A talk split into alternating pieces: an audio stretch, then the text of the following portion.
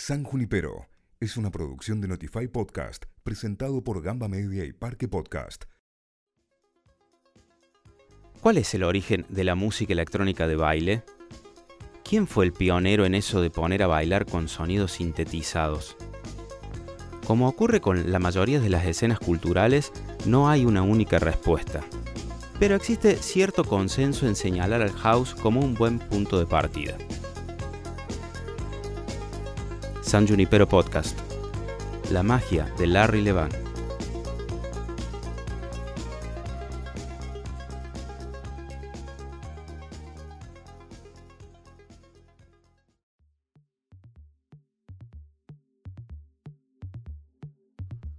La música house surgió en Chicago a mediados de la década de 1980.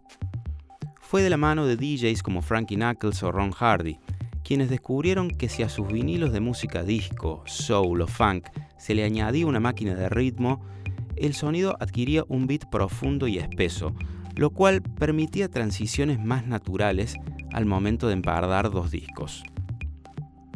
La combinación entre algunos clásicos pisteros y una máquina de ritmos como la Roland TR-808 producía un groove irresistible, incluso mayor que esos gruesos bajos que caracterizaban a los discos de entonces.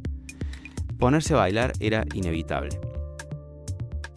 Con sus sesiones en el Warehouse, el club donde hacía sus residencias como DJ, Frankie Knuckles daba inicio a una cultura emblema de fines del siglo XX, la música electrónica bailable.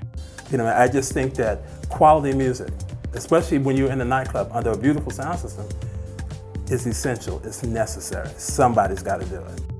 Pero el descubrimiento de Knuckles no surgió de la nada. Fue una continuación de lo que ocurría en Nueva York algunos años atrás y más específicamente en el Paradise Garage, un local inaugurado en 1977 que le dio estatus de leyenda a su DJ residente, Larry Levan. Levan es considerado por muchos como el gran pionero en el arte de mezclar discos. Claro, estamos hablando de fines de la década de 1970, y si bien ya existían los DJs antes de su aparición, él fue uno de los principales responsables de convertir ese oficio en un arte consolidado. Y no solo en cuestiones técnicas, sino en saber leer una pista, en el refinamiento y el criterio al momento de elegir música para un público determinado. Cualquiera que haya querido dedicarse a ese oficio sabe que el mezclar canciones es importante, pero lo que verdaderamente distingue a un DJ de otro es comprender qué canción es la perfecta para ese momento específico.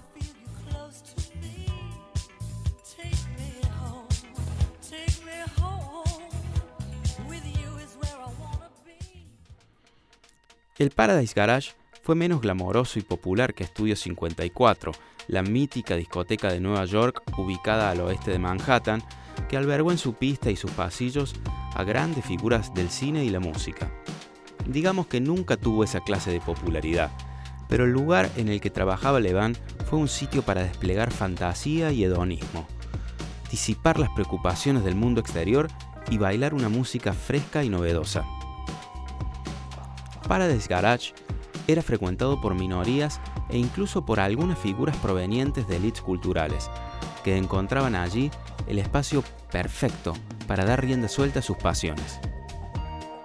Hay un video de archivo que grafica este punto y que muestra bailando al artista plástico Keith Haring, un emblema de la cultura callejera neoyorquina.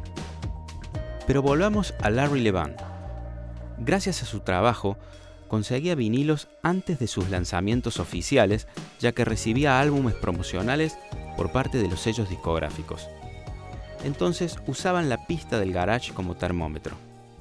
Si el track encendía a esos danzarines, probablemente funcionar en otras pistas de la ciudad e incluso del mundo.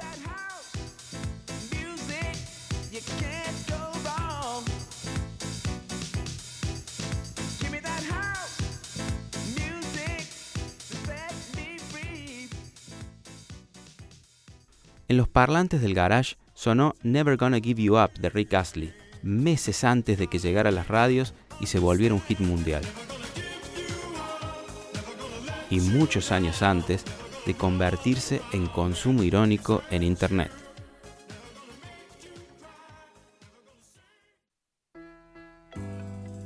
Como un alquimista del baile, Levan tenía el poder de convertir en oro los singles que pasaba. De esa destreza aprendieron discípulos como Knuckles, Nicky Siano y Ron Hardy. Escuchar lo que sonaba en el Paradise Garage es un viaje refinado por lo mejor de la música disco de aquel entonces. El club funcionaba en un edificio ubicado en el barrio Hudson Square, pero no cualquiera podía entrar. Se cuidaba muy celosamente el público que asistía para que no afectara el clima que se vivía adentro. El lugar duró 10 años. Cerró sus puertas en 1987, pero tuvo una segunda vida como pieza de museo. Los fanáticos de la cultura house pasaban por su fachada y le tomaban fotografías, quizá para ratificar las leyendas que circulaban a su alrededor.